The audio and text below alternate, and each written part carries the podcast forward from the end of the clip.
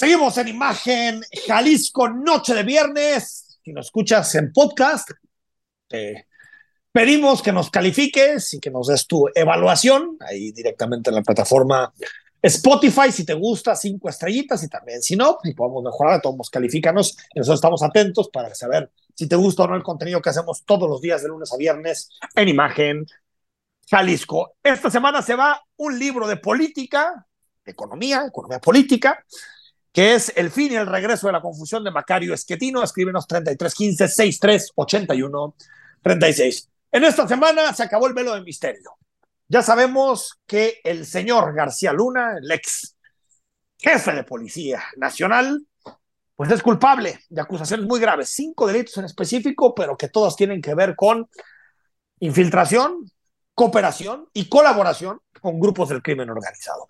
Esto ha generado no solo un debate jurídico, sino también un debate político sobre las consecuencias de estas decisiones y sobre las consecuencias de, la sentencia que se dará en algunas semanas.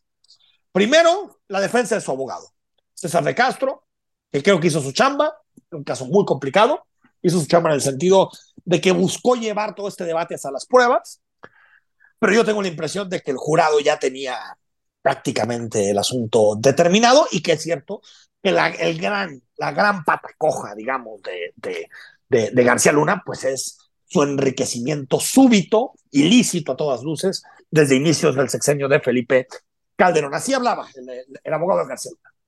Tenemos que decidir si vamos a hacer unas mociones antes um, de sentencia y tenemos el tiempo para como decidir en este momento. Um, ¿Y cuál es la moción que vas a presentar eh, para abril? ¿Le dijiste al juez de qué se trata? Eso es una moción como normal después de un, de un, de un juicio que se llama un Rule 29, una regla 29. Um, tenemos que ver el transcripto y ver si tenemos um, algunos como opciones sí, en este momento, pero no es algo que necesitamos hacer.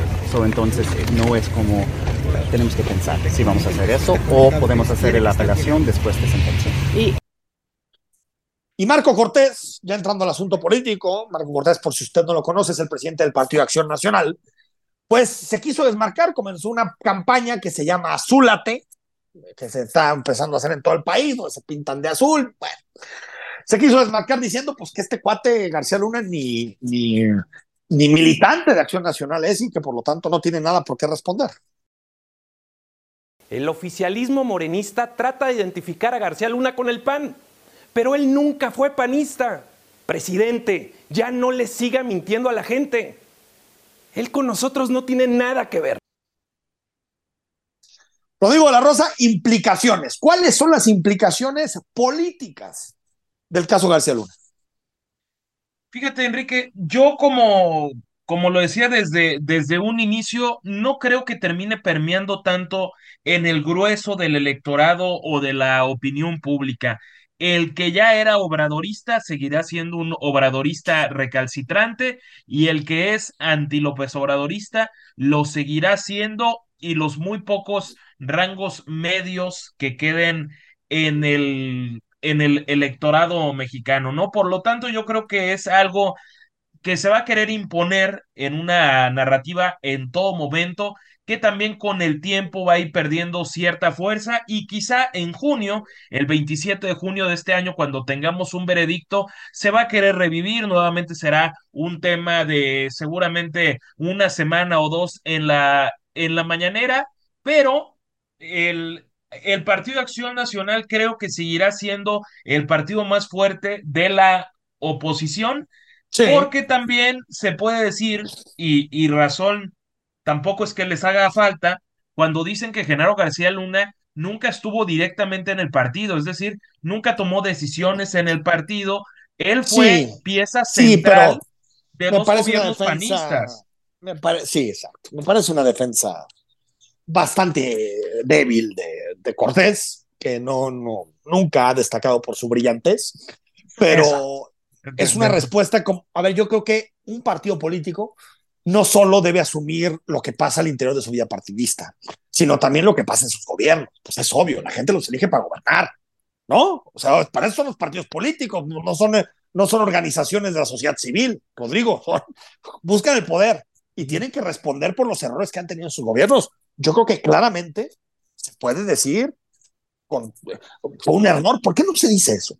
¿Tanto cuesta decir, oigan, ¿saben qué? No estuvo bien, nos equivocamos. Este cuate nunca debió haber llevado la política de seguridad y en Acción Nacional vamos a proponer eh, figuras distintas. Ya, porque esto de nunca fue militante, nosotros nunca lo vimos pasar. Es como, como que te cachan y después escondes la mano, ¿no? Me parece una defensa eh, bastante débil de, de Cortés. Pero, pero es que yo creo que es un, un mal manejo de crisis en las dos partes, tanto del panismo como Sí. de Felipe Calderón. Y me parece al que salpica más, más allá del panismo, es precisamente al expresidente Calderón, del que sí me parece verdaderamente increíble que se haya tomado como siete, ocho horas después del veredicto para dar un comunicado, un comunicado infumable, Sí, no dice nada. infumable, donde no dice nada, es, diría el presidente de la República, un choro mareador, Sí, como el de él, como los del López Eh, Obrador. Eh, y no puede decir, oigan, cometí un error. No, no, no, es, es que es indescriptible. O sea, Sí, tal cual. O sea, yo creo que se puede. No, oye, nunca debía haber confiado en esta persona. Ya, nadie está diciendo, o yo al menos no tengo elementos para decir que Calderón sabía exactamente de todos los acuerdos de, de, de García Luna. Yo no sé. Eso lo tendrán que definir en algún momento los tribunales. Nosotros, como periodistas, lo digo, no sabemos eso. Realmente es información que, que, que, todavía no está comprobada. Muchos dicen que sí, hay libros donde se dice que sí, otros dicen que no. Es, en ese momento el debate. Ahora, como implicaciones, yo creo que para Calderón es un momento. Si él tenía esperanzas de jugar un rol importante en el 24, me parece que no lo va a jugar. Sigue siendo una figura popular en una parte del electorado mexicano, pero creo que es muy difícil que Calderón pueda enarbolar un discurso de autoridad moral después de esto. Es muy complicado, muy complicado, porque al final la parte, for, la, la fortaleza y la debilidad de Calderón es el mismo tema. La fortaleza para algunos es su combate a las drogas y al, y al crimen. Pero para otros que criticamos su estrategia era su debilidad, es decir, es el mismo tema. Y si esa estrategia estaba conducido por un cuate que tenía relaciones con un cártel, pues no, no puedes tener autoridad moral para hacer ese discurso, Rodrigo, no puedes. Ahora, yo también creo, igual que tú, que al PAN no le va a pegar mucho como marca, porque aparte Calderón ya no jugaba un rol tan importante en el PAN, intentó hacer su partido político, eh, ahí está Margarita, es cierto, pero me parece que el panista, que en este momento en las encuestas es entre el 20 y el 22% más o menos del electorado nacional, yo no veo que vaya a cambiar su voto o su, o, o su preferencia política por este tipo de revelaciones. Y segundo, para que me des tu respuesta, Morena, yo tampoco creo que le vaya a dar muchos votos esto, ¿eh? Tampoco, No, ni tampoco. al presidente popularidad, porque ya estamos en un espacio político tan de bloques, como tú lo narrabas, en donde hay bastante, el 85-90% del electorado está definido. Ya falta un 7, 8, 9%. Entonces, me parece que va a ser políticamente menos relevante de lo que algunos andan pintando, ¿eh? Sí, no, y, y, y además, Enrique, yo, yo añadiría que la, la forma tan, francamente tan cínica, aunque no tampoco de ninguna manera debiera sorprendernos de el morenismo colgándose una medalla.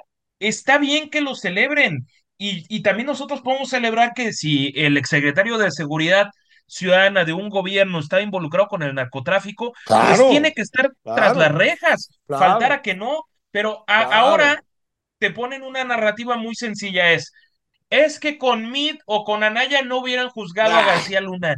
Ah, a caray. otros, a otros, Ah, a otros con esos sí discursos que, que- nadie, nadie se lo cree, nadie se lo cree. Oye, ¿Cómo lo Rodrigo, podemos decir? ¿A otro perro conoce hueso? eso es tal cual, tal cual. Un número del Eso 1 al está. 54. Venga, se va y se corre con el 43, Enrique. 43, el libro para Arturo Reyes, el libro de esta semana, que es Un relámpago bermejo precioso de Ernesto Lumbreras. El buen Dylan se comunica contigo para ver todos los detalles para que recojas el libro. Corte y es momento de recomendaciones cinematográficas.